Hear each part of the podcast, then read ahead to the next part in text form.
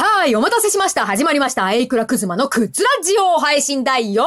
回イェイイェイはい、皆様、明けましておめでとうございます。漫画家のエイクラクズマと申します。本年もどうぞよろしくお願いいたします。ということで、今回は新年一発目ということでね、何を話そうかななんて、えー、考えていたわけでございますけれども、今回は改めてですね、僕が今住んでいる金沢市、いいですか？金川市じゃないですよ。金沢市です。金沢市についてね、えー、ちょっとお話ができたらなーなんて思っております。どうぞよろしくお願いいたします。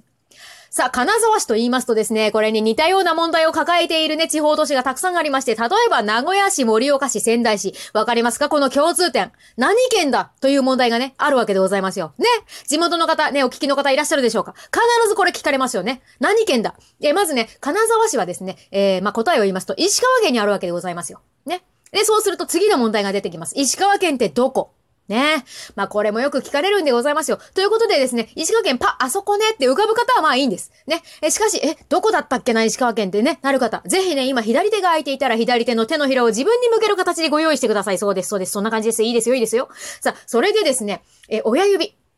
左手の親指をちょっと軽く第一関節曲げて曲げて、はい、そこ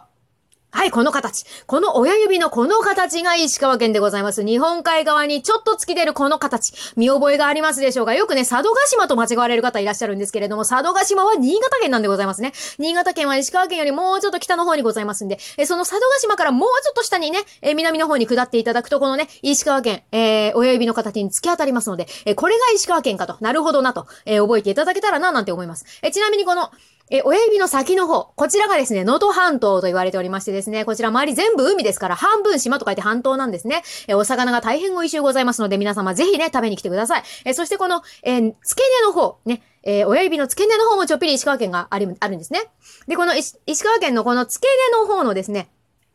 山がたくさんあるところ。こちらにですね、えー、金沢市、えー、小松市、野々市市、白山市など、ね、この辺の地域がね、集まっておりまして、この親指の付け根の方にね、イーグラグズマンが住んでいるのかとね、えー、これから左手を見るたびにね、思い出していただけたらな、なんて思います。さあ、そんなわけで、えー、石川県金沢市場所をなんとなく把握していただけたところで、えー、金沢市にはですね、僕の他にも素晴らしい漫画家さんがたくさんね、えー、住んでいらっしゃって漫画を描いていらっしゃるわけでございますよ。で、その中でですね、僕が特にありがたくも親しくさせていただいている漫画家さんがいらっしゃいます。えー、その方はですね、寺井茜先生、お寺の井戸の赤い音と書いて、寺井茜先生というね、えー、僕の大先輩のね、素晴らしい先輩が、えー、漫画家さんがいらっしゃいます。えー、こちらの方がですね、えー、なぜ親しいかと言いますとですね、僕がデビューした時と、時に、えー、担当してくれた担当編集さんと寺井先生の当時の担当編集さんが同じ方だったんですね。えー、これもね、まあ何かのご縁だなということでですね、それ以降ね、仲良くさせていただきまして、えー、一緒にお茶にね、えー、行ったりとかですね、えー、ツイッターでなんかやりとりをさせていただいたり、今年なんか年賀年賀状をね、えー、いただいたりなんかしてね、えー、そういうね、ありがたいお付き合いをさせていただいてるわけでございますけれども、この寺井先生がですね、ツイッターでも大活躍でございまして、年末にね、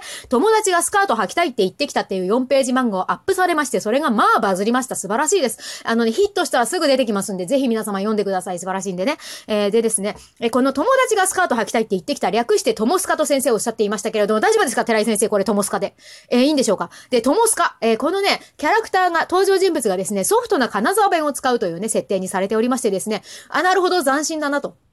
まあ、なかなかないわけですよ、金沢弁ってね。えー、ローカルですから。えー、でもこれをね、ソフトな金沢弁っていうのがね、えー、まあ、なかなかちょうどいい感じで、え、耳心地がいいというかね、聞き、聞き心地がいい感じでね、さすが素晴らしいなと思いながら見ていたわけでございますけれども、まあ、そんな、その流れで寺井先生とね、金沢弁って難しいよね、みたいな話をしてたわけでございますよ。まあ、なんて言うてもですね、金沢っていうのはですね、2015年に北陸新幹線が開通するまではまさに陸の孤島みたいな場所だったわけでございますよ。東京に行こうと思ったら、金沢からまず新潟の糸魚川まで特急電車で行くんですね。えそこから新幹線に乗り換えて東京を目指すわけでございますけれども、これ片道5時間ぐらいかかったわけですよ。それがですね、北陸新幹線の開通により最短2時間半で行けるというね、もう北陸新幹線ありがとうと僕はですね、もう、本当ね、月に2回ぐらいの勢いでね、貢献しておりましたね、一時期ね。もうそれぐらいありがたくね、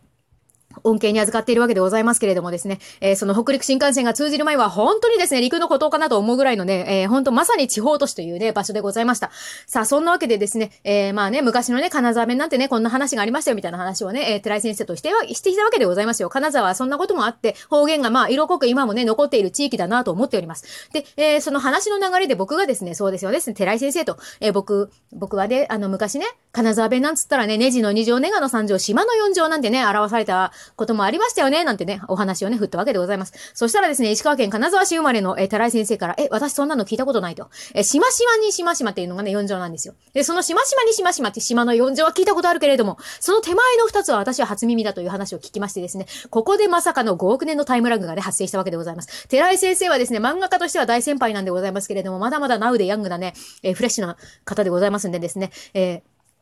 まさかこ、ここでタイムラグが出るとはね、っていうことでですね、ちょっとジェネレーションギャップを感じてですね、なんだとっていう、えー、ね、気持ちになったわけでございますけれども、これね、説明いたしますと、ネジの2乗、ネガの3乗、島の4乗とね、金沢弁が言われておりました。で、ネジの2乗というのはネジネジ。ね、ネガの3乗、ネガネーガンネーガ、島の4乗、先ほど言いました、島島に島島。これがですね、金沢だと通じるんですよ。全く意味わかんないですよね。ネジネジというのはですね、順番に行きますと、ネジないじゃん。ね、これを金沢弁で言うと、ネジネジ。ね、ネジが2階だからネジの2乗と言われております。で、えー、ネガネガネガ。これはですね、ネガないんじゃないのって、もうね、ネガっていうのももう今の時ね、あんま使わないかなと思いますけれども、昔はですね、えー、カメラっていうのはフィルムだったわけでございますよ。そのフィルムのネガっていうのがあったわけですね。フィルフィルムのことをネガって呼んでたわけですよ。で、そのフィルムネガのね、ネガがないんじゃないのっていうのを金沢弁で言うと、ネガネガネガとね、えー、そういうことになるということで、ネガの三乗。えー、そして、しましまにしましまっていうのは、しましまにした方がいいんじゃないのっていうのを金沢弁で言うと、しましまにしましまと、えー、こういうことになるということでございましてですね。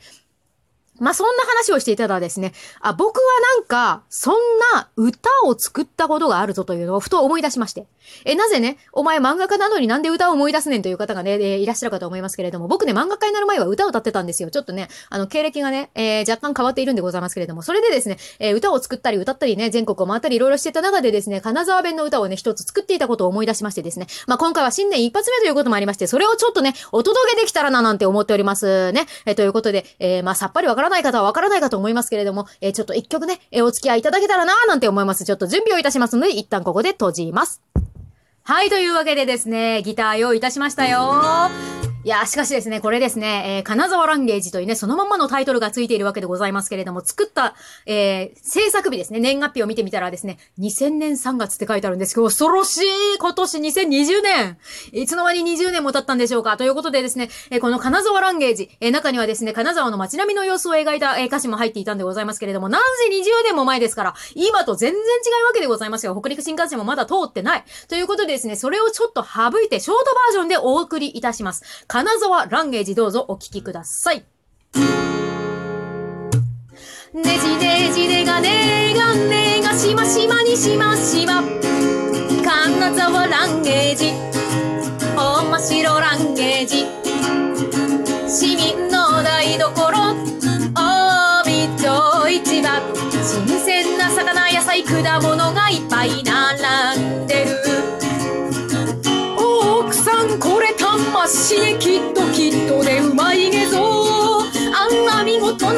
な八目やがいねもろってこか。ガヤゲンジガヤガヤゲンジじたまに上とか言う。金沢ランゲージ面白ランゲージ揉めたらすぐに多数決追いもん勝ちよ。真剣勝負伝統芸能人蹴った。金沢の冬なぜか時々やった。らとあら金柑生々やわ。おいでほいやまんでいじっかしだ茶缶あらりくつながっぱ男男や男女や女女まいや女俺は金沢ランゲージ面白ランゲージみましきましたましよんぼらっとしててタイマ金沢ランゲージハートフルランゲージブランゲージ。金沢ランゲージ。はいありがとうございました。ということで、えー、エイクラクズマが2000年に作った歌、金沢ランゲージをね、お届けいたしましたね。何のこっちゃさっぱりわからない方がね、大半だったかと思いますけれども、金沢弁ってまあね、これぐらい地方色がよくね、えー、残っている言葉ですよ、ということで皆様ぜひね、来てください。金沢いいとこですよ。ね。はい、そんなわけでですね、えー、これでもう一曲ね、本当はね、お伝えしようかなと思っていたんですけどもね、もう金沢弁の歌を金沢弁でね、あの、伝えてもね、わかんないじゃないですか。だからちょっと一般的にちょっと有名な歌をですね、金沢弁にして伝えようかななんて思っていたんですけどけれども、案の定喋りすぎて時間足りないので、え、ちょっとね、これちょっと次の枠に、枠っていうのかな？次の、え、配信に回します。で、そちらでですね、もう一曲だけね、ちょっとね、お届けいたしますので、そちらもよかったら、あの、お楽しみいただけたら、いいなと思います。ではですね、次の、えー、配信で、えー、お会いいたしましょう。ありがとうございました。いくらくずまでした